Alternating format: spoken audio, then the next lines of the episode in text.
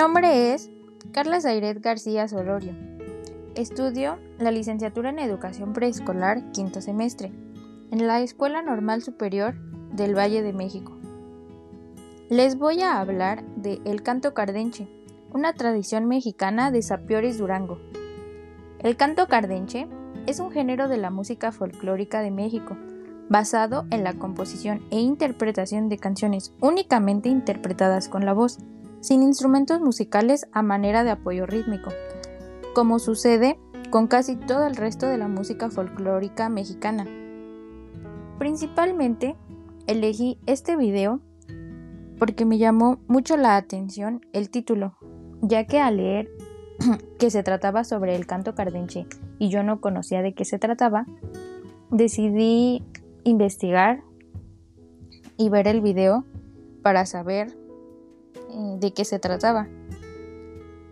Algo que se relaciona con mi experiencia que mencionan en el video es que este canto es una tradición musical donde ellos eh, hacen cantos de desamor y dolor para soportar las condiciones en las que están viviendo en esos momentos, lo cual eh, hago algo similar.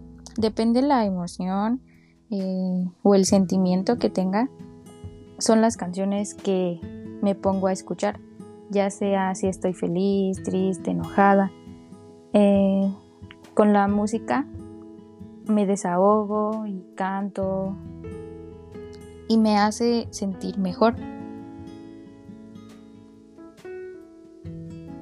La relación que existe entre la música y la cultura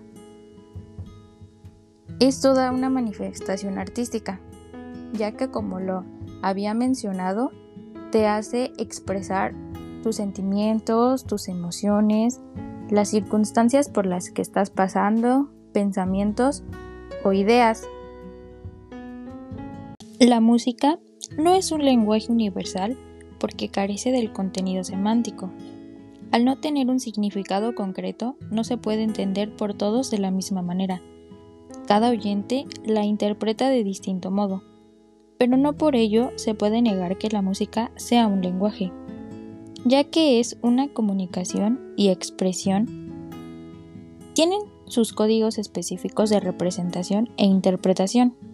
Es un lenguaje hecho arte, más expresivo si cabe que la propia lengua es creada por un compositor, transmitida por un intérprete, escuchada y recreada por los oyentes que la percibimos, aunque sea de diversa forma, incluso atribuyéndole significados que ni siquiera el autor hubiese imaginado.